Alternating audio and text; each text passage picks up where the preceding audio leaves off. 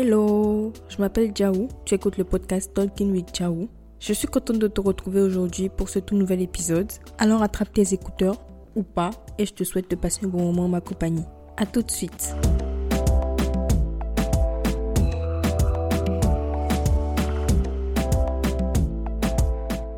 Coucou, j'espère que tu vas bien. Moi ça va très bien. Tu veux savoir pourquoi ça va très bien? Parce que hier, j'ai euh, en quelque sorte porté mes couilles, pardon pour l'expression, et je suis partie me faire faire mon premier tatouage. Je sais que ça ne me ressemble pas, je sais que je suis sortie de ma zone de confort et je sais qu'il y a des gens à qui j'ai déjà dit dans cette vie, oui non, je me tatouerai jamais. Prenez-moi comme une petite soeur. En l'occurrence, à ma mère, je lui ai déjà dit, je me tatouerai jamais parce que genre, en 2022, je me suis fait euh, un deuxième piercing sur chacune de mes oreilles. C'est déjà le piercing que le piercing de l'oreille normale que j'ai depuis que je suis petite. Et je rêvais d'avoir le deuxième piercing là depuis longtemps, genre depuis que j'ai 10 ans. Et mon père a toujours refusé. Donc je suis arrivée en France et en 2022, je me suis dit fuck it. Et puis j'ai fait mon piercing. J'ai rien dit à mes parents.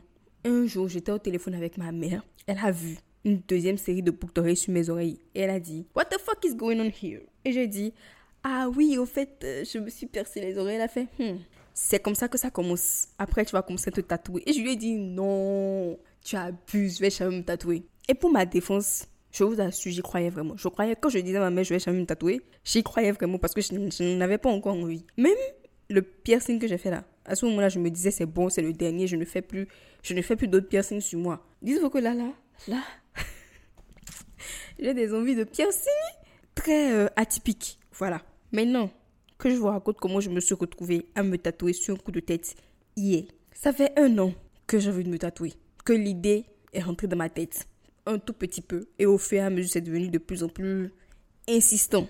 Et j'hésitais parce que déjà, bah, c'est pas quelque chose qui me ressemble.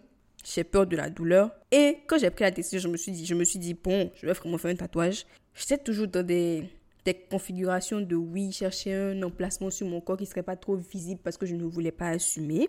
Et il y a aussi le motif. En fait, j'ai vite trouvé un motif qui me plaisait. Quelque chose que je, que quand j'ai vu le truc, je me suis dit ça, je pourrais bien me le tatouer. Mais en fait, quand je cherchais les dessins de, de ce symbole-là, je ne trouvais pas tellement de dessins qui, qui me faisaient me dire waouh, tu vois.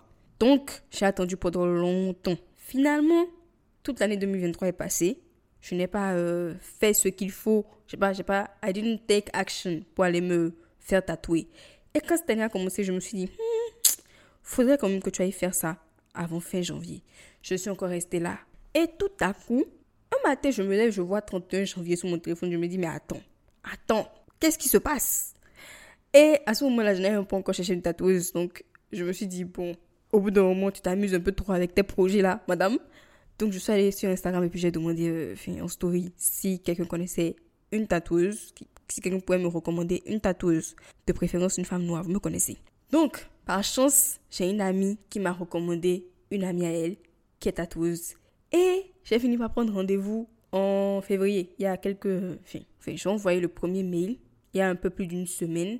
Elle m'a répondu. On a, on a programmé le rendez-vous pour le 9 mars. Mais il s'est fait que, par hasard, vendredi soir, j'étais en train de me balader sur les stories Instagram des gens. Quand je vois tout à coup sur la story de la tata qui veut me tatouer, demain, j'ai la disponibilité à telle heure et telle heure pour les petits tatouages de 5 à 6 cm. Et le prix est drastiquement inférieur au prix de base que j'allais payer si je partais le 9 mars. Je me suis dit, it's time! j'ai pris rendez-vous. Et au moment où je prenais rendez-vous là, ne vous dites pas que j'étais dans une sorte d'assurance en mode oui, j'étais chill et tout. Non, non, non, non, non, non, non, non, non. J'étais en mode one life. One life. J'étais pas, j'étais, pas dans mon état d'esprit normal. Je faisais les choses en mode oui, fais, j'en fais. Après, ce sera fait, tu vois. Donc, j'ai pris rendez-vous. Et ce qui est dingue même, c'est que la tata vit à 15 minutes de chez moi.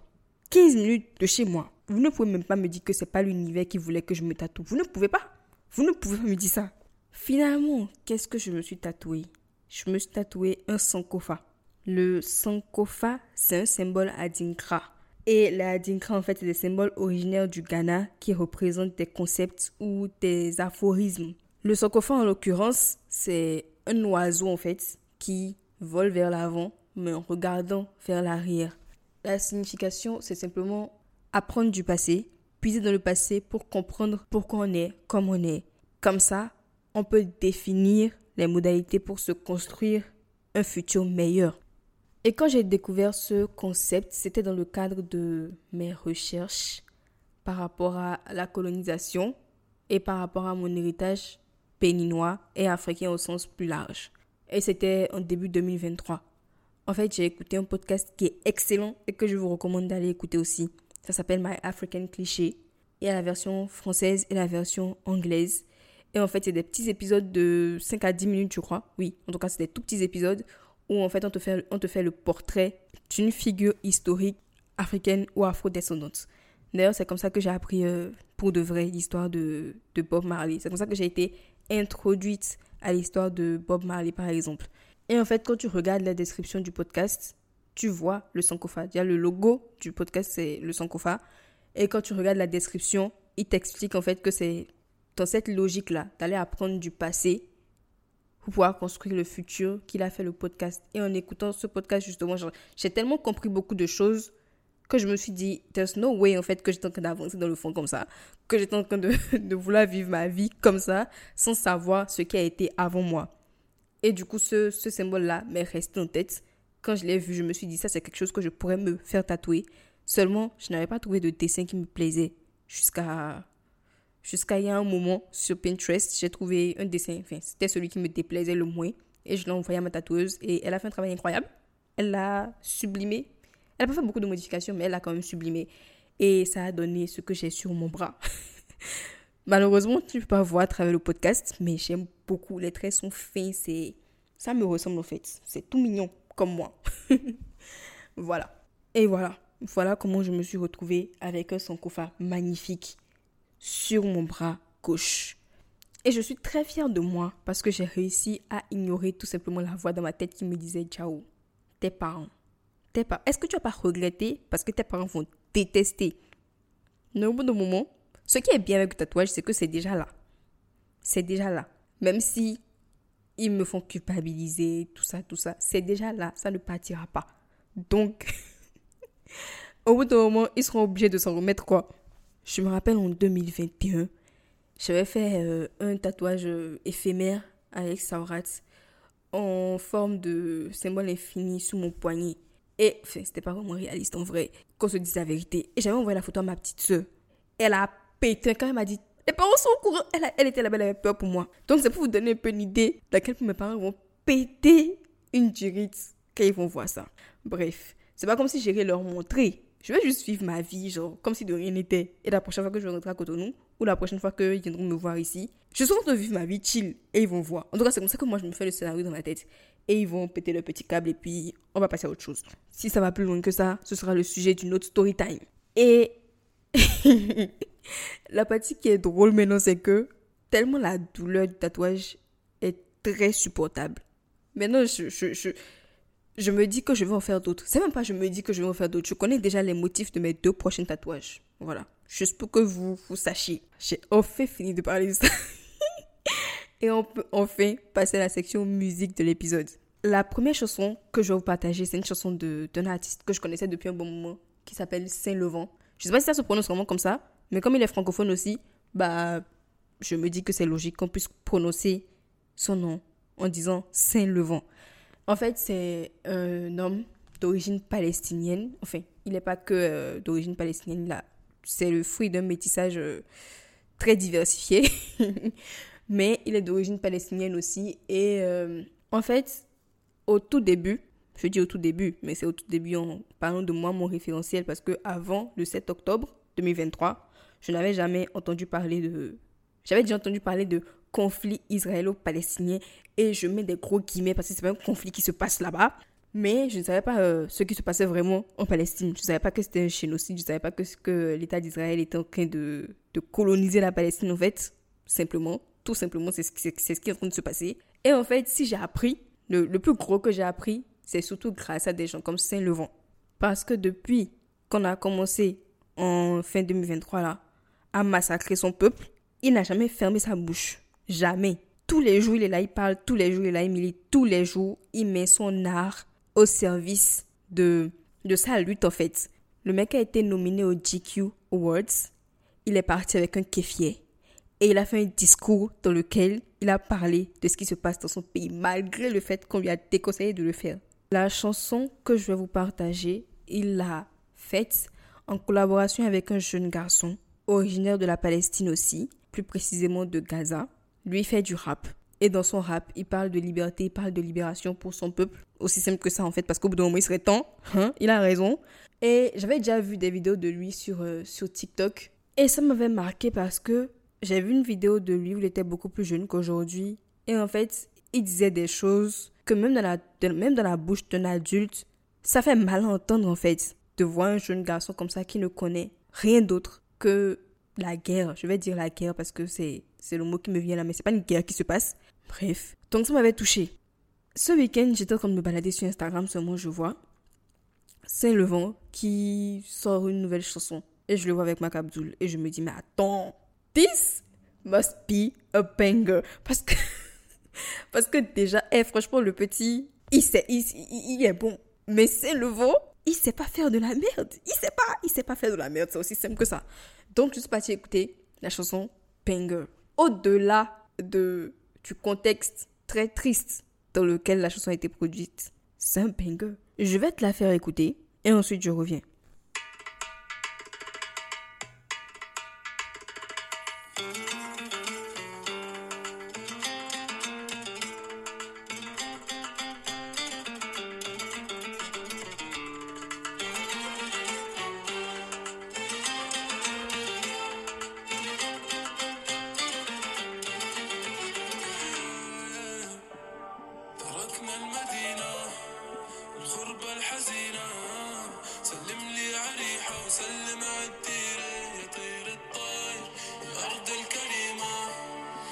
وش اللي فينا؟ سلم لي عليها وسلم عالدنيا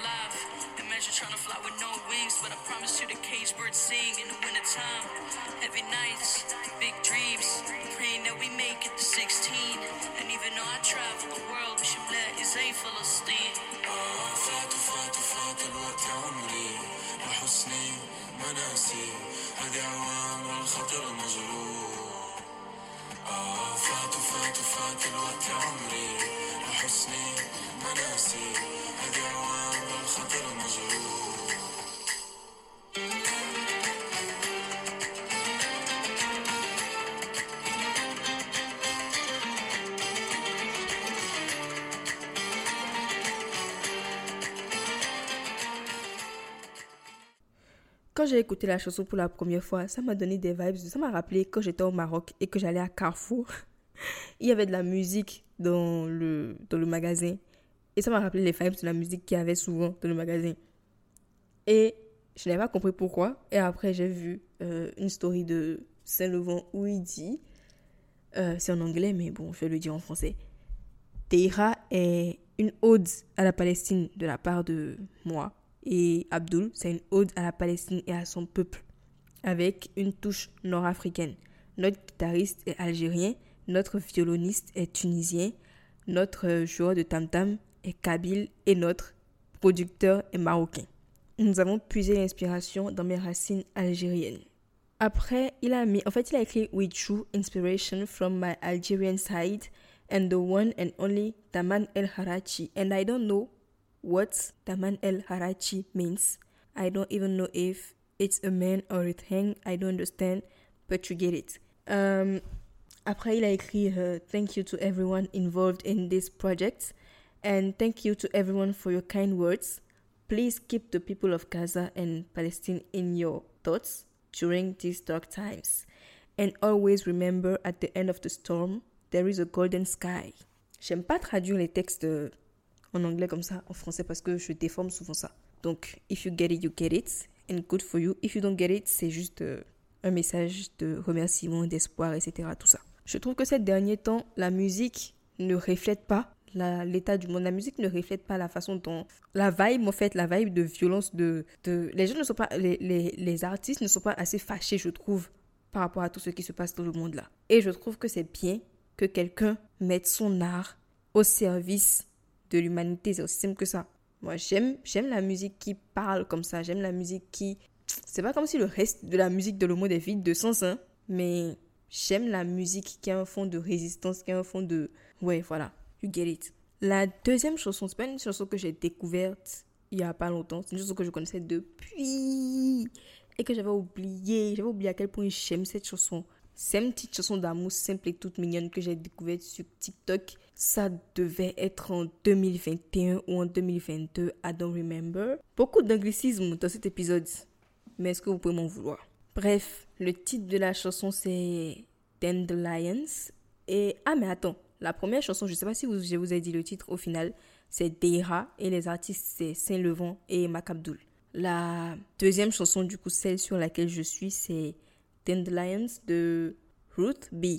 Ruth comme Ruth en français, mais je sais jamais su comment prononcer ce prénom en anglais.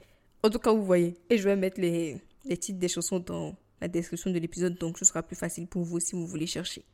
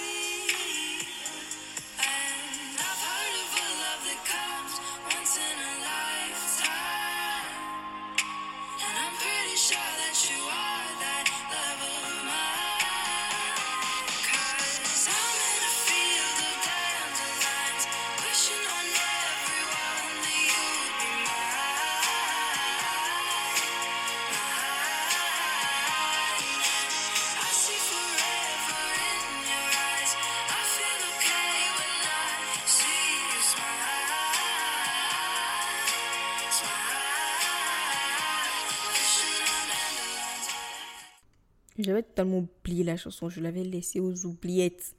Jusqu'à ce que euh, la dernière fois c'était la Saint-Valentin et j'ai pris une photo de moi. Je suis partie déjeuner toute seule, j'ai pris une photo de moi que je voulais poster sur Instagram et j'ai de la musique à mettre dessus. Et Instagram m'a proposé ça et je me suis rappelé comment j'aime trop cette chose. C'est trop doux, c'est trop mignon. Voilà, c'est tout. Il n'y a pas de... Il n'y a pas de gros discours de ça, c'est juste que j'aime trop. Maintenant, on passe sur la section film. J'ai tellement de choses à dire. J'ai regardé le film Moi, Capitaine, la dernière fois au cinéma. C'est un film, j'ai vu la couverture, euh, la promo dans le métro, tout ça, tout ça. J'ai pas fait attention.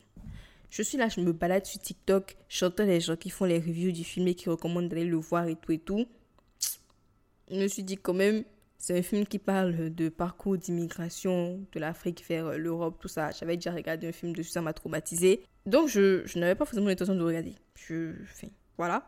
Mais mon copain, lui, voulait le regarder. Donc on est parti ensemble. On est parti ensemble. Je me suis dit, ça va aller. Comment vous dire que c'est pas aller C'est vraiment pas aller. C'est pas aller. Non, pour moi, c'était. En fait, je ne sais pas si je vous spoil le film parce que je ne vous le recommande pas. Je vous, vraiment, je ne vous le recommande pas. Je ne sais pas si je vous spoil ou pas. En fait, bon, je, je, je parle de façon claire. Le film est excellent du point de vue réalisation, du point de vue bon son, du point de vue acting. Il est excellent. Mais la façon dont le sujet est traité est très problématique. Comme j'ai dit plus tôt, ça parle d'un parcours d'immigration. Et en fait, c'est deux jeunes garçons de 16 ans sénégalais qui quittent le Sénégal et qui font euh, un voyage clandestin vers l'Italie. En fait, il y, a plein de films qui parlent de ce sujet-là, qui parlent de la façon dont des jeunes Africains quittent le continent et se mettent en danger parce qu'ils croient que leur vie sera meilleure en Europe.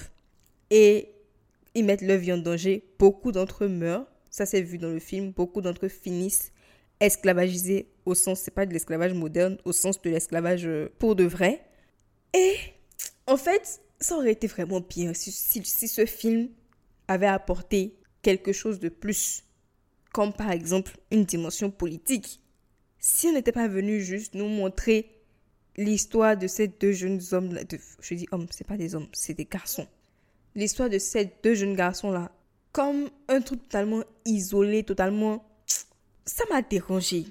Ça m'a dérangé. Non seulement ça, ça m'a dérangé. En fait, ça aurait été bien, par exemple, si euh, à un moment dans le film, il y a l'un d'entre eux qui a été euh, torturé dans une prison, euh, dans une prison libyenne, une prison illégale, en tout cas, un endroit où les Libyens attrapent les voyageurs clandestins là, dans le désert, ils les emmènent et ils les foutent en esclavage. Ça là, cette prison là existe parce que l'Union européenne a décidé de déléguer la gestion des migrants à des pays comme la Libye. Et après, quand il se passe des choses comme ça, ils s'en désolidarisent. Et le film ne, permet pas de, de... Je sais pas comment dire ça. Le film ne permet pas... Le film aide en fait à ceux qui, à, qui se désolidarisent. Je sais pas si tu vois ce que je veux dire. Ça, c'est un... C'est juste un exemple de... Parce que aussi, ils auraient pu montrer les, les raisons pour lesquelles... Ils ont montré à peu près mais je pense que moi, j'ai compris parce que je, je suis africaine. Je, ou peut-être parce que je sais pas. Mais ce qui est sûr, c'est vrai qu'au début du film, on voit que le personnage principal il vit dans la misère et que c'est pour ça qu'il a décidé de partir. Mais pourquoi il vit dans la misère? C'est parce que dans les pays africains, les dirigeants ne font pas grand-chose pour que la population puisse vivre de façon... pour que la majorité de la population puisse vivre de façon décente et ne pas avoir envie d'abandonner sa famille sa, ses petites sœurs, sa maman, et de prendre un chemin aussi dangereux malgré toutes les mises en garde pour partir. C'est juste des exemples de, trucs qu'ils auraient pu peut-être montrer, tu vois, mettre un peu en relief, mais zéro. Euh, à part ça, le film est inutilement graphique. Inutilement graphique. C'est vraiment des scènes de torture totalement inutiles. Totalement. C'est tellement énervant que je parle parce que c'est vraiment. je suis en train encore parce que c'était inutile c'était vraiment inutile. En fait, moi, j'estime que si on est de te parler, si on vient juste te parler de la souffrance des gens, si on te dit qu'il y a des gens qui se font torturer dans le désert et que ça ne te provoque pas un minimum d'empathie, c'est pas en te montrant des images aussi corps que ça va te provoquer quelque chose en fait. Je, je, pense que l'intention derrière, c'était de montrer en fait, de, provoquer l'empathie chez les gens, etc. Mais c'est très mal fait. C'est vraiment très mal fait. C'était juste du trauma porn. C'est vraiment je ne suis pas d'accord. Je ne suis pas d'accord. J'ai détesté. J'ai vraiment détesté. Après, pour moi, il y a aussi le fait que la cible du film est mal choisi. Parce que si moi, je, je voulais, je devais recommander ce film à, à quelqu'un, ce serait à des jeunes Africains. En fait, j'aurais enlevé vraiment certaines images qui sont vraiment trop, trop violentes pour rien. Mais c'est pas. En fait, ce genre de film, il faut ça pour montrer aux Européens parce que, genre, ici, les gens aiment bien avoir les débats de oui, l'immigration, ceci, l'immigration, cela. Tous les problèmes de la France actuellement, apparemment, c'est l'immigration. Même si on sait tous que c'est faux. Mais en fait, ils font ce genre de film pour pouvoir provoquer l'empathie chez le, citoyen européen lambda, pour qu'il soit plus tolérant envers les migrants, etc. Tout ça, ça marche pas. Moi, personnellement, je pense que ça ne marche pas. C'est juste, les gens, les gens viennent au cinéma, regardent ce genre de film, ça les divertit pour un moment, ça les dégoûte pour un moment, peut-être, ça les divertit pour moment, parce qu'il faut aussi relever un truc que j'ai détesté dans le film, il y avait beaucoup trop d'humour. Beaucoup trop. Genre vraiment, je peux comprendre qu'on puisse mettre de l'humour pour des petites touches d'humour en fait pour détendre un peu l'atmosphère. Parce que ce, dont le, film traite comme c'est un sujet très, très sensible. Mais il y avait trop d'humour. En fait, il y avait des choses pour lesquelles on ne, peut, on ne doit pas rire. Et ils ont fait en sorte que les gens rient. J'étais tellement, dans le cinéma, j'étais tellement gênée. J'étais tellement. Bref, c'était malaisant. Et en fait, quand les gens vont finir de regarder ce film, de bien rigoler, etc., quand ils vont sortir du cinéma, est-ce que ça va forcément changer la façon dont ils voient les migrants?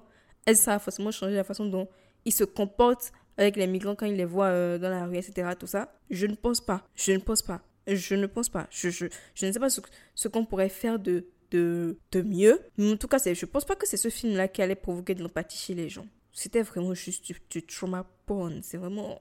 Bref. Après, je pense que le réalisateur, il a quand même fait les efforts qu'il pouvait et il n'avait pas de mauvaises intentions en réalisant son film, mais je me permets quand même de critiquer parce que voilà, c'est une œuvre, c'est là pour être critiqué.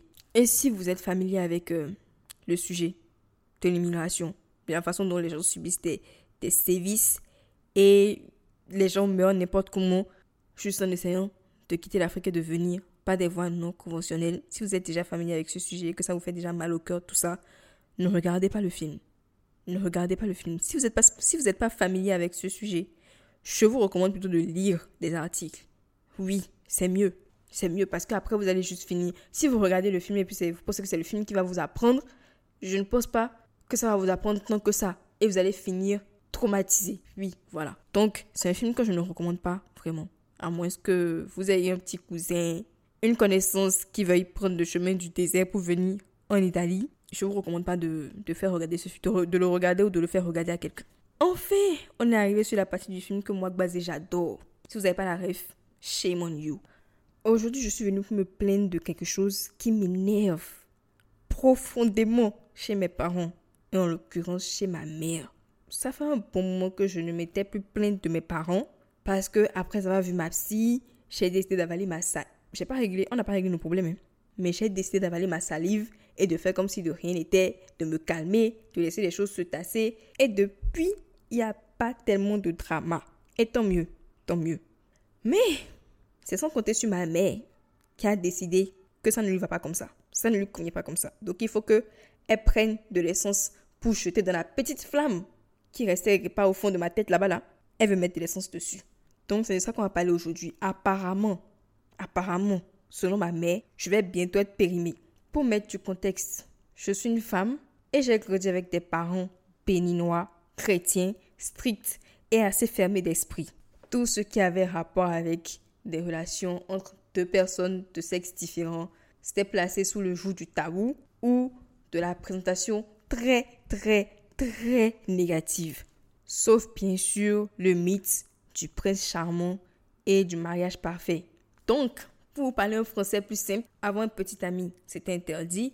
Avoir des rapports sexuels, n'en parlons même pas. Et quand je parle de rapports sexuels, je parle aussi de bijoux, tu vois. Jusqu'à je dis mal, je, dis mal bisous. De bisous sur la joue, c'est un rapport sexuel. Oui, dans la tête de mes parents, c'est un rapport sexuel. Ma mère m'a dit, dites-vous que quand j'étais en sixième, ma mère m'a dit que si je m'assois à côté d'un garçon, je vais tomber enceinte. Et je l'ai cru. Oui, ne me jetez pas la pierre. J'étais petite, je faisais, je, faisais confiance à mes parents. Je l'ai cru jusqu'à ce que je me rende compte un jour qu'elle s'assoit beaucoup à côté de mon père et qu'elle n'a toujours pas fait un, quatrième enfant en fait. Bien sûr, tout n'était pas totalement explicite, mais J'étais intelligente quand même, donc j'ai compris, j'ai vite compris, j'ai bien compris que il y avait des choses qui étaient interdites. Interdites ou tout simplement si tu fais, on va te juger. Mes parents ont cette manie-là de juger les enfants d'autrui. Quand ils voient, par exemple, dehors, une fille en train de discuter avec un garçon, je ne sais pas ce qu'ils sont en train de se dire, mais juste discuter, faut pas voir comme papa, il se, il se fout de la gueule de la fille en particulier. Et, bah, du coup, moi, j'ai intériorisé ça. Et j'ai su que si jamais je discute avec un garçon hors de l'école, hors de l'école, bah, mes parents vont me juger. Ils vont me juger et ils vont me faire plus que ça. Je rigole, mais c'est absolument pas drôle. C'est absolument pas drôle la pression que j'ai eue toute ma vie par rapport à la virginité, tout ça, tout ça. J'en suis traumatisée aujourd'hui. C'est pas drôle, mais je préfère en rire. Dans le même temps, on te met la pression par rapport à la virginité, par rapport au fait de paraître, paraître sainte. Euh, je, ne sais même pas comment. si vous êtes une fille et que vous avez grandi au Bénin comme moi, ou en Afrique au sens plus large, vous comprenez de quoi je parle. Dans le même temps, on te fout toute cette pression-là. En même temps, tous les jours que tu fais, tu vas entendre des quand tu seras marié, quand tu seras chez ton mari. Comme si en fait, c'était une évidence que je me marier. À la base, moi, je n'ai pas de pif avec le mariage. Jusqu'à un certain moment, je n'avais pas de pif avec le mariage. Mais quand dans des contextes très saugrenus et qui n'ont rien à voir, on te sort des oui, quand tu seras marié, quand tu seras chez ton mari, tu vas faire comment? Ça devient vite frustrant et énervant. Je vous donne un exemple. Quand je vivais chez mes parents, je ne mangeais pas la sauce combo. Je ne mangeais pas ça. Je n'aimais pas ça. Donc, je n'ai pas vu l'utilité d'apprendre à cuisiner ça. Ma mère, quand ça lui est venu en tête tout à coup un jour, m'apprendre à cuisiner ça, et que j'ai refusé parce que je ne mange pas ça, je ne vois pas l'intérêt, elle m'a dit, et si ton mari aime ça, tu vas faire comment? Et moi, je, lui réponds, bah, il va cuisiner de lui-même. Je ne sais pas, moi, je ne suis pas ça, ça domestique. Et ça, c'est juste un exemple, mais j'ai tellement, j'ai des exemples à la pelle, de moments comme ça où, out of nowhere, pour aucune raison, pour des trucs qui n'ont rien à voir. Mon père ou ma mère vont me sortir quand tu seras marié, quand tu auras ton foyer, quand tu auras tes enfants. Tu es une femme, tu as appelé à, être mariée, tu as appelé à faire des enfants. Je suis fatiguée et je suis frustrée. Et si l'expression de leur sexisme s'arrêtait là, je pense que ça aurait été mieux. Mais j'ai déjà entendu des quel que soit le nombre de diplômes que tu peux avoir et quels que soient les postes à responsabilité que tu peux occuper, si tu n'es pas marié, tu n'as aucune valeur de la part de mes parents, les gens qui m'ont amené sur terre. J'ai aussi entendu des Oh, il faut que tu te maries vite que tu fasses vite tes enfants, sinon à partir d'un certain âge, ça devient difficile. Un certain âge étant 28-30 ans. Et en supposant que chercher un mari serait une activité, genre une activité dans laquelle moi, moi, Jaou, je mettrais des efforts. C'est très mal me connaître. C'est très, très mal me connaître. J'ai eu aussi, quand on est une femme, faut pas être trop indépendante, sinon tu fais peur aux hommes. Diao, la façon dont tu parles là, tu as fait peur aux hommes. Mon père m'a déjà dit, on sait que tu es intelligente. On sait ça. Tu montres trop ton intelligence, mais on a déjà compris.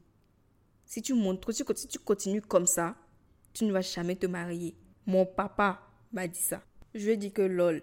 Moi, ce qui me fume même, c'est la façon dont il parle du principe comme ça que je vais me marier et que je voudrais me marier avec le type d'homme insécure comme lui, qui serait dérangé par mon intelligence. Moi, en tant que moi, si vous me connaissez bien, moi en tant que moi, je me suis toujours battu contre ça. Ma bouche n'a jamais été fermée par rapport au fait que moi, Ciao, je n'attache pas ma valeur à si je suis marié ou pas. Will never happen. Si je veux accomplir mille choses dans ma vie et ou avoir 4000 diplômes, c'est pas la peur de pas trouver un homme qui va me stopper. Et je n'ai jamais fermé ma bouche sur le fait que si un homme se sent menacé par le fait que je suis une femme brillante et qui réussit, il m'intéresse pas. Ça ne va pas plus loin que ça. La dame m'a dit, la dame, ma mère, elle m'a dit quand même que dans un couple ami à mes parents, le mari a pété les plombs et a demandé le divorce parce que sa femme a accepté un poste qui lui fait gagner plus d'argent que son mari. J'ai dit tant mieux. C'est le fait que je sois la meilleure version de moi qui va tuer mon mari, il peut mourir dans la paix du Christ. Hein. et je vais même l'aider à creuser la tombe. Parce que, the fuck, c'est quelle genre de mentalité de merde ça Comme vous l'aurez compris, j'ai toujours été féministe. Et malgré toute l'opposition que j'ai déjà eu de leur part et le fait qu'ils sont restés sexistes et misogynes, je pensais qu'ils allaient comprendre quand même que si ça arrive sur l'affaire de mariage et enfant là, ils peuvent pas me brider. Ils peuvent pas. Mais visiblement, mes parents n'ont pas compris. Il y a trois ans, ça c'est ça c'est un, événement isolé, mais ça sert de la suite de l'histoire. Il y a trois ans, en 2021, j'étais en stage pour la première fois en Ile-de-France. J'étais chez des amis à mes parents et j'avais besoin d'une ordonnance dentadis. Et il se fait que le papa de la famille chez qui j'étais, il est gynécologue comme ma mère. Ils avaient déjà discuté de, discuté de, ils avaient déjà discuté de mon ordonnance. Donc moi, je ne lui ai pas spécifié le médicament que je voulais puisque ma mère et le monsieur avaient déjà discuté. Donc le monsieur il a cru que je prenais la pilule en fait pour mes douleurs des règles. ça veut dire que ma maman ne lui a pas dit le médicament. Et elle lui a juste dit médicament. Et puis lui s'est dit la pilule. Parce que les gynécologues, quand tu parles de douleurs de règles, directement, ils veulent te mettre sous pilule. Bref, le monsieur a pensé que je prenais la pilule pour mes douleurs. Un matin, pendant qu'il m'emmenait au stage, on était en voiture. Et tout à coup, j'entends Alors, je peux te prescrire ton médicament, mais après tes études, tu voudras des enfants et donc il faudra arrêter. Beaucoup d'informations sur moi maintenant. J'ai rien compris. Déjà, le médicament que je voulais n'est pas censé, a priori, m'empêcher d'avoir des enfants si j'en voulais. Et j'allais pas avoir des enfants après mes études. Soit deux ans après le moment où on est en train de parler. Je lui ai dit que c'est pas de mes projets. En tout cas, pas à si court terme. Et qu'il s'est sûrement trompé de médicaments. Le monsieur me dit que non. L'âge que tu as là, c'est idéal pour faire des enfants. Mais comme tu es toujours étudiante, il faut attendre. Dès que tu finis quand même, il faut que tu fasses un enfant au moins pour rassurer tes parents. I was like, bro, dans quoi je suis tombée en fait? Je dis que non. Je dis au monsieur que non, je ne veux pas faire des enfants juste après mes études. C'est que quel genre de projet C'est quel genre de projet je fais sur ma tête Et puis il me répond, même s'il faut que tu fasses un enfant et que tu le confies à tes parents nous, c'est mieux. Après, si tu veux continuer tes études, tu peux. I was flabbergasted. J'étais vraiment... J'étais sur le cul. Ce monsieur, je le connaissais pas. Je le connaissais de nulle part. Je ne l'avais jamais... J'avais jamais entendu parler de lui avant d'arriver en France. Avant que j'aie ce stage-là en Ile-de-France et que mes parents se débrouillent pour que je sois hébergée euh, chez lui, avec sa famille. Donc, comme il avait discuté avec ma mère, je me suis dit directement que c'est elle. C'est elle. C'est elle. C'est elle. C'est elle. Si vous n'avez pas la ref, chez mon you. je me suis dit que c'est elle qui lui a mis ça dans la tête. Donc, j'appelle ma mère le même jour, à, ma pause déjeuner, j'appelle ma mère, on de discuter d'autres choses. Et puis, comme on était déjà là, je, je lui ai dit, est-ce que je peux t'appeler? Je l'ai appelé. Et je lui raconte ce qui s'est passé le matin. Je lui ai dit, je ne sais pas quel genre de projet vous êtes en train de faire toi, ton mari, votre pote, sur ma tête, mais c'est sans moi. C'est sans moi. Je ne vais pas vous pondre un enfant à 21 ans. Are you fucking crazy? Je n'ai pas dit à ma mère, you fucking crazy. Mais j'étais tellement énervée et tellement. J'étais énervée. Vraiment, j'étais énervée. Et elle a dit, non, non, non, non, c'est pas. non, non, non, non, non, c'est pas moi, c'est pas moi. Et je lui ai dit, en tout cas, ton mari et toi, je vous connais. Si vous aviez déjà cette idée-là dans votre tête, de haut, si elle finit ses études, prochaine étape, c'est mariage et enfant. Enlevez ça. Déposez. Garez ça quelque part. Je ne suis pas dedans. Donc, elle a dit d'accord. Je sais même pas pourquoi je l'ai cru. elle a dit d'accord. Et moi, je me suis dit, bon, j'ai plié cette histoire. Je me suis débarrassée de cette pression-là. Je sais que si je finis mes études, on va venir s'asseoir sur ma tête pour me parler d'enfants et de mariage. Little did I know. Donc,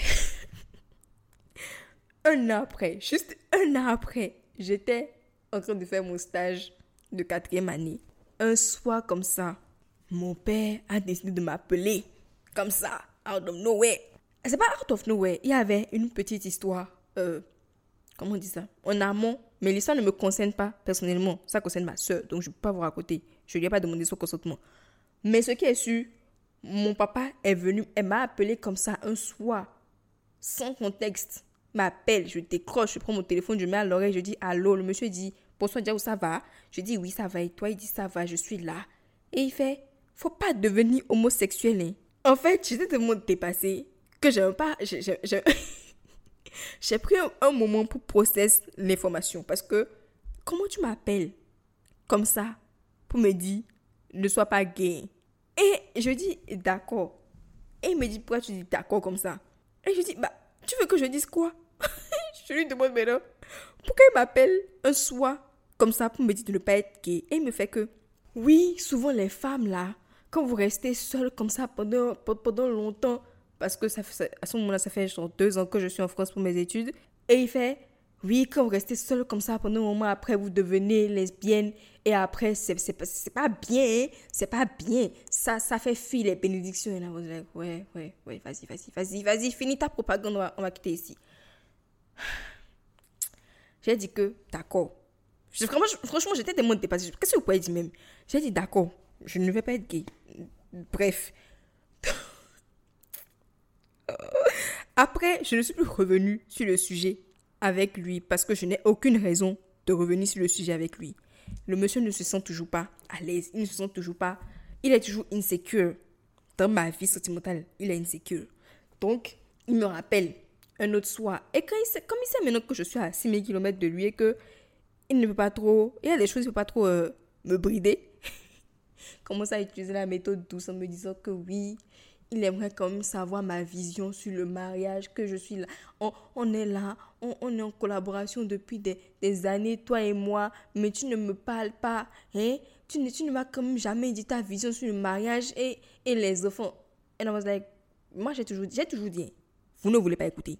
Je ne lui ai pas dit ça comme ça, mais genre, quand il a dit ça, moi je me suis dit, mais attends, qu'est-ce qu'il veut savoir qu'il ne sait pas déjà? Parce que moi j'ai toujours dit, mais vous ne voulez pas écouter. Donc, j'ai réitéré ce que je pense. J'ai dit que le mariage, ce n'est, pas, un objectif dans ma vie. Ce n'est pas une priorité. Si je me marie, tant mieux. Si je ne me marie pas, I don't give a fuck. Et les enfants aussi, c'est pareil. avant, avant d'arriver sur euh, l'éventualité que je fasse des enfants, il faut que je règle ma peur de l'accouchement, tout ça, tout ça. Parce que moi, j'ai déjà un problème, problème avec mon utérus, avec mon utérus, pardon. J'ai déjà mal au ventre dans mes règles. J'ai déjà une douleur que j'arrive difficilement à gérer. Donc, c'est normal que j'ai peur de l'accouchement. C'est pas le monsieur me dit que oui, c'est comme ça que pourtant toutes les femmes accouchent. Donc en fait, tu m'as demandé, je t'ai répondu, et ce que tu trouves à faire, c'est invalider mes, mes sentiments. Merci beaucoup. De toute façon, à quoi je m'attendais de sa part? Après ça, on n'en a plus jamais parlé, jusqu'à ce que je rentre en décembre à Cotonou. Le monsieur passe sa vie à me... C'est pas que lui, hein, même sa femme, parce que quand je rentre à Cotonou en décembre, en janvier, janvier qui allait suivre, j'allais emménager en colocation avec un garçon qu'ils connaissent. Ils le connaissent. Et ma mère était là, elle me faisait des allusions. Oui, genre, elle, m'appelle comme ça, elle me fait Quand on reste en colocation avec les gens comme ça, après on tombe amoureux. Hein. Et je lui disais Mais tu veux que je fasse quoi avec l'information que tu es en train de me donner là? Et c'est pas quoi me répondre. Mon père, toutes les deux minutes, il était là en mode Oui, quand vous seriez en train de faire des choses. il n'a pas dit ça comme ça, fait Quand vous êtes en collaboration. Ils ont des expressions tellement bizarres quand vous êtes en collaboration avec des, garçons, la femme nous dit quand même. il m'a fait asseoir un jour et puis m'a dit Oui, vous avez l'obligation de venir présenter les gens avec qui vous collaborez. et je lui ai répondu Je lui ai répondu Si on collabore avec quatre garçons dans l'année, on va venir te présenter quatre garçons dans l'année en tant que nos copains. Il a fait, oui, d'accord, il n'y a pas de problème, mais quand même, il faut reconnaître le visage de la personne et que, et que la personne nous connaisse. Comme ça, si jamais il veut vous faire du, mal, au moins ils auront peur. C'est très drôle parce que les deux garçons qui ont bien pris mon cœur et qui ont lavé ça, ils le connaissent très bien. Et lui aussi, il les connaît très bien. Parce qu'il ne sait pas. Ils n'ont jamais eu peur de lui. ils n'ont jamais eu peur de lui. Je sais pas d'où il sort cette théorie de merde là. Où il se dit qu'il fait trop peur aux garçons. Bref, ça c'est un autre sujet. Bref. Ah, beaucoup de brefs. Hein. Et je me rappelle que je partais de Cotonou pour revenir en France en janvier 2023. La prière qu'on a fait avant de prendre la route pour l'aéroport, mon papa fait que Seigneur, fait que Seigneur, c'est toi-même qui recommande le mariage, qui t'es fille. And I was like, bro. Même le Seigneur, il est étonné. Bref, malgré tous ces, petits trucs-là, moi, j'ai pas pris ça comme. J'ai pas pris ça de façon offensive parce que, genre, je sentais la pression, mais c'était drôle parce que je me disais, de toute façon, ils vont jamais venir me voir pour me dire, oui, c'est pour maintenant, marie-toi. I was des loulous. Est-ce que j'étais des loulous? Ou bien c'est juste que, ouais, j'étais des loulous en fait, parce que j'aurais jamais cru. J'aurais jamais cru. J'ai fini mon stage de fin d'études. J'ai été embauchée. Je travaille, ça fait six mois que je travaille. Et mes parents ne savent pas que je suis en couple. Mes parents ne savent pas que je suis en couple. Donc en fait, dans leur tête, là maintenant, la fille a fini ses études elle est juste là dans le fond. Elle vit sa vie. Ce qui n'est pas faux. Je vis ma vie et ça ne tourne pas autour d'un homme. Même si je suis en couple, ma vie ne tourne pas autour d'un homme. Et ils trouvent ça pas normal en fait. Ils trouvent que c'est pas normal, c'est bizarre. Donc ma mère maintenant qui me harcèle pour que je lui dise avec qui je suis. Je sais pas qui lui a dit que je suis en couple. Je... Peut-être que c'est moi qui ai dû lui dire ça à un moment donné pour la calmer, je sais pas. Mais ce qui est sûr, quand elle me, quand elle veut me poser la question, elle fait oui, avec qui tu es? Et je dis, je dis qui t'a dit que je suis avec quelqu'un? Je la fous un peu. Et après, elle me dit, si tu es avec quelqu'un, tu as me dit. Et je lui réponds, si tu me poses la question, je vais jamais te répondre. Si je suis à l'aise assez pour venir te voir, je vais venir te voir. T'inquiète. Je vais venir te voir et te dire. C'est pas, pas un jour où tu me poses la question que je vais te dire. Jamais. Donc, comme la dame, ça l'a fatiguée maintenant. C'est pas, elle se lève maintenant, elle m'appelle pour me dire bientôt tu auras 23 ans. Faut quand même que tu commences à chercher quelqu'un. Ça m'inquiète, ça me préoccupe. Ah, tout ça. La dame m'appelle et genre, elle prend une voix triste et tout. Genre, c'était. je, suis, je, suis, je, suis vraiment contente d'être une femme. Je ne, je, ne, je ne tourne pas autour des hommes, en fait. Ma vie, je ne, construis pas ma vie, je ne, construis pas ma, ma trajectoire de vie en fonction de d'un homme, tu vois. Je suis contente d'être comme ça parce que sinon, ma mère m'aurait eu. Elle m'aurait vraiment eu. La dame est vraiment triste.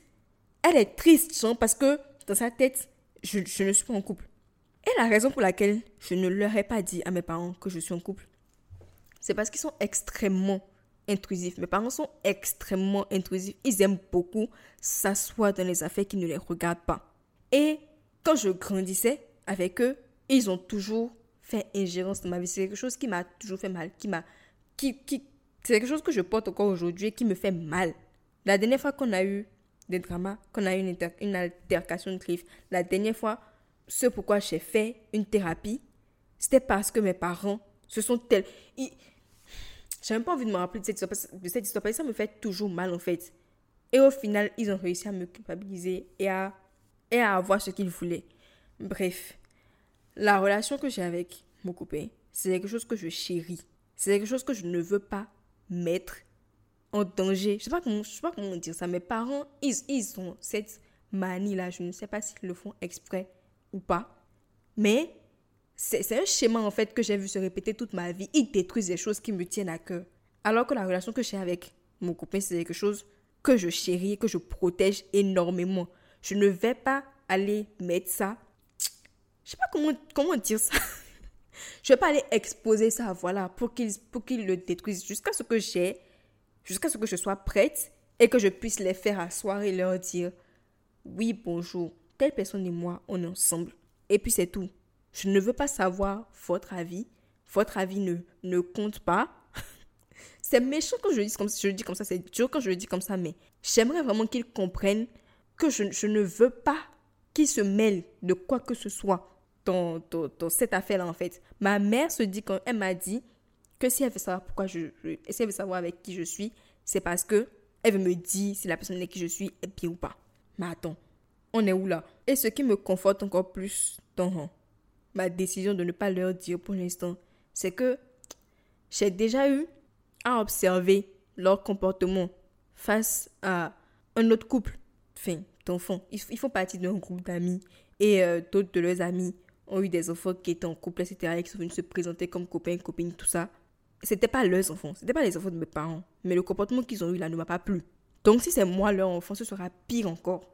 Et je ne veux pas, genre vraiment, il y a des aspects de ma vie que je veux vraiment garder pour moi parce que je sais que s'ils touchent, ils vont casser ça. C'est quelque chose, même s'ils ne le font peut-être pas exprès, ils vont casser. Et c'est hors de question. Quand j'étais chez eux, que je dépendais d'eux, je n'avais pas le choix que de les laisser détruire des, des, des, parties de ma vie. Mais là, je suis responsable de, des parties de ma vie qui me tiennent à cœur. Donc, je ne veux pas les, les, exposer pour que des gens les cassent pour moi. C'est pour ça que je n'ai pas dit à mes parents que, que je suis en couple pour l'instant. Mais non, par rapport à ce qu'il y a de faire des enfants, ma mère m'énerve particulièrement. Particulièrement parce que je n'ai même pas dit que je ne veux pas avoir des enfants. Je n'ai même pas dit ça. Je dis, je ne suis pas obligée de faire des enfants. Et, et plus encore, je ne suis pas obligée de faire des enfants en utilisant mon corps. Je peux adopter des enfants. La dame me sort des... Je ne te demande pas ton avis. C'est ça qui est grave dans l'histoire. Elle vient me trouver avec des problématiques qui ne la regardent pas. Mon corps, mes choix, elle vient me trouver avec ça. Je lui explique comment moi je vois les choses. Elle me sort des trucs. Oui, si moi je ne t'aurais pas faite, est-ce que tu serais là en train de dire des trucs, comme ça? Déjà dire quoi? Je n'ai pas dit que je ne veux pas des enfants. Un, de deux. Je ne t'ai pas demandé d'être là. Je ne t'ai rien demandé du tout. Tu m'as amené ici. Et si, et si tu ne m'aurais pas amené ici, je n'aurais pas regretté de ne pas être ici. Ça, n'a pas de sens. Quelque chose qui n'existe pas. Je ne peux pas regretter de ne pas être là. C'est pas possible. Je parle d'adoption. La dame me dit que oui, quand on, adopte, on ne sait pas qui on prend. Hein. Adopter, c'est encore plus dangereux que de faire des enfants soi-même. Et je lui demande de me donner des arguments parce que one thing about me, c'est que si, si je te dis quelque chose, si je j'affirme quelque chose, ce n'est jamais dans le vent. J'ai toujours des preuves, j'ai toujours de quoi back up l'information que je te donne. Du coup, je m'attends à la même chose des autres. Quand maman me dit que c'est plus dangereux d'adopter un enfant que de, faire, que de faire des enfants avec mon corps, je lui demande de me, de me dire, de me donner des, des, des, données. Elle ne peut pas. Elle ne peut pas. Moi, j'ai des données. Moi, j'ai des données. J'ai des données qui me, qui, qui, qui me permettent de dire que je peux adopter. Je peux adopter. D'ailleurs, la dernière fois, je suis partie faire une IRM et finalement, j'ai une endométriose. Je ne suis pas tellement choquée parce que Enfin, les symptômes étaient là. J'ai une endométriose, la vie est chère, on vit dans un monde qui est en train de partir en cacahuète. Je suis noire, je suis avec un homme noir. Et de toute façon, si je n'étais pas avec un homme noir, si je fais des enfants, ils seront noirs. Il me faut des ressources incroyables pour pouvoir éduquer un enfant noir dans ce monde de fous malades. Toi, tu ne penses pas à tout ça. Je n'ai qu'à faire des enfants pour que tu sois grand-mère. Littéralement, c'est ce qu'elle m'a dit. Elle m'a dit, il y a divin Je suis toujours énervée. Et c'est pas une conversation, ce n'est pas deux conversations. À chaque fois qu'on s'appelle maintenant, même si la conversation c'est sur autre chose, elle, elle vient toujours dessus. Et c'est tellement énervant parce que c'est d'autant plus énervant parce que je pensais qu'elle avait compris. Je pensais vraiment que ça ne lui viendrait jamais à l'idée de me mettre la pression comme ça. Ça ne lui viendrait jamais à l'idée de me dire que je suis en train de me faire vieille alors que j'ai 22 ans. Et je pensais que ça ne lui viendrait jamais à l'idée de se dire que c'est une bonne idée de venir me voir moi en fait, moi, Ciao et de me dire que je dois faire des enfants pour qu'on l'appelle grand-mère. Waouh!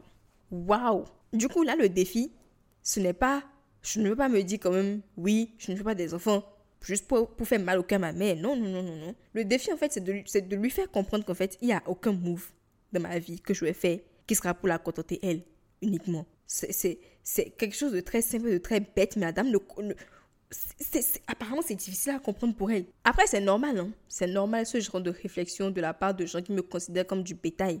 Une fois, je leur ai demandé, parce qu'on était à la maison un jour, et je ne sais plus ce que j'avais fait. Et ma mère m'a encore dit, ton mari, quand tu seras chez ton mari, quand tu vas te marier. Et j'étais énervée, on était à la cuisine ensemble, je lui ai dit plus jamais, ne me dis plus jamais ça, ne me dis plus jamais quand, tu seras chez ton mari, je ne suis pas, je suis pas venue sur terre pour ça. Et mon père passait par là, il me fait, Bien sûr que tu es venu sur terre pour ça. Et commence à crier sur moi que oui, non, comment je peux te dire que je, ne suis pas venu sur terre pour me marier? Et je lui ai demandé, donc en fait, pour vous, je suis une vache. Je suis une vache. Et en fait, vous considérez que votre, votre travail de, de parent est fini, que vous m'aurez livré à, un homme, en fait. Quand, je, quand, vous allez réussir à me marier à un homme, vous allez, vous allez considérer que la marchandise est prête et vous avez fini votre mission. Et ils m'ont répondu oui. en fait, le jour là, c'était déjà très énervant. Mais je ne, me, je ne me rendais pas compte comme je me rends compte aujourd'hui. Si mes propres parents peuvent me déshumaniser à ce point. Après, c'est eux qui sont en train de faire les féministes partout. Bref, cet épisode, c'est un coup de gueule. Je suis énervée. Je sais que je ne vais pas céder. Je sais. Je suis, je suis vraiment contente d'être le genre de femme qui est concentrée. Je suis concentrée, je suis moi. Et je ne vis pas pour les hommes. Mon but de la vie, c'est pas me marier. Mon but de la vie, ce n'est pas de faire des enfants. Alors là, absolument pas. Je suis contente déjà ça. Donc, c'est déjà une garantie que leur pression ne va pas me tuer. Je ne vais pas finir en dépression. Je ne vais pas finir avec des soucis parce que je ne suis pas mariée. Même si je n'étais pas en couple, ça allait glisser sur moi comme ça. Donc, les filles, maintenant je m'adresse à vous. Si vous avez, je sais qu'il y en a beaucoup qui ont déjà ce, ce type de pression-là aussi. Si vous avez ce type de pression aussi, ne cédez jamais. Vous êtes des êtres humains à part entière et vous avez le droit de vouloir construire votre vie tout simplement sans que ça ait quoi que ce soit à voir avec la maternité ou avec le mariage. Et je sais que c'est difficile de se dire ça et de tenir, c'est difficile de, de rester soi-même et de stand on business quand ce sont tes propres parents, quand ce sont, ce sont, ce sont les personnes qui sont t'aimer et te protéger le plus sur terre, te value le plus sur terre, qui te mettent ce genre, ce genre d'injonction-là sur la tête. Mais on vit dans le patriarcat, donc on ne peut pas s'attendre à mieux. Mais ce qui est sûr, vous pouvez résister. On va vous insulter, on va vous... Moi, on m'a dit, dit que oui, non, je suis a trop comme les planches. Je sais pas combien de planches j'ai fréquenté dans ce pays. Bref, on va vous insulter. Vous allez, vous allez paraître comme la, la, la fille différente partout où vous serez. Parce qu'on vit comme toujours dans un monde où les femmes, la plupart des femmes, ont intériorisé le patriarcat. Même moi, il y a des réflexes que j'ai, que je continue de déconstruire aujourd'hui, qui sont liés au patriarcat. Et vous allez, vous allez paraître comme le mouton noir quand vous allez penser à vous en premier. Mais c'est pas grave, ça ne tue pas. Ça ne tue pas. Ce qui tue, c'est d'aller s'asseoir dans un foyer avec des hommes qui ne vous aiment pas et qui vous considèrent comme du bétail de la même façon que les parents nous considèrent comme du bétail. Bref, on est des êtres humains aussi et on a le droit de faire des choses de notre vie qui n'ont rien à voir avec le mariage ou la maternité ou les hommes. Et voilà, nous sommes à la fin de cet épisode. J'espère qu'il t'aura plu. Et si oui, n'hésite pas à le partager à toutes les personnes à qui tu penses qu'il pourrait plaire aussi. N'hésite pas non plus à me laisser 5 étoiles et un commentaire sur Spotify ou Apple Podcast. Ça fait toujours plaisir. Si tu as envie de me parler, de continuer la conversation, de me faire des suggestions ou de me poser des questions simplement, je suis disponible sur Instagram. L'adresse du podcast c'est Talking with du 8 podcast. En attendant le prochain épisode, je te dis à la prochaine et je te fais de gros bisous.